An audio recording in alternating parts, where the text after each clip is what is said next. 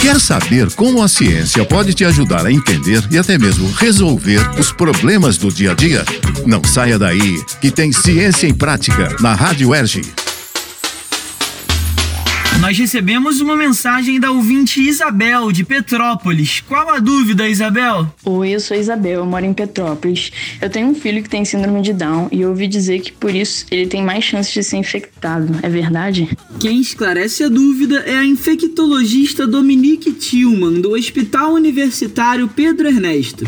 Isabel, de acordo com a especialista, ter síndrome de Down não faz com que a pessoa seja mais exposta à Covid-19. No entanto, caso sejam contaminadas pelo coronavírus, essas pessoas correm mais risco de sofrer complicações. A síndrome de Down é uma doença que acomete o coração e os pulmões.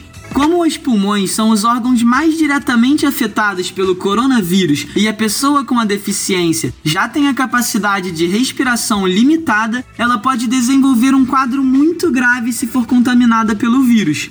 A síndrome de Down também pode contribuir para a obesidade, que é outro fator de risco para os infectados.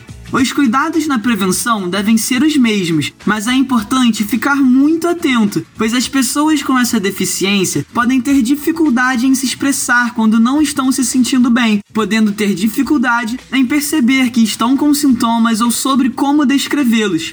Vale ressaltar que nem todos que fazem parte do grupo de risco vão necessariamente ter problemas mais sérios ou precisar de internação. Então, Isabel, converse com o seu filho sobre a importância de seguir as medidas de prevenção e preste sempre muita atenção nos possíveis sintomas, pois o coronavírus é uma doença ainda mais perigosa para pessoas com algum tipo de deficiência ou problema de saúde.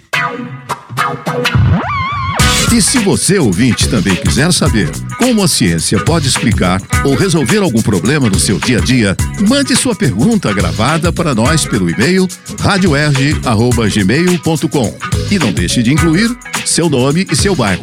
Até o próximo Ciência em Prática, minha gente.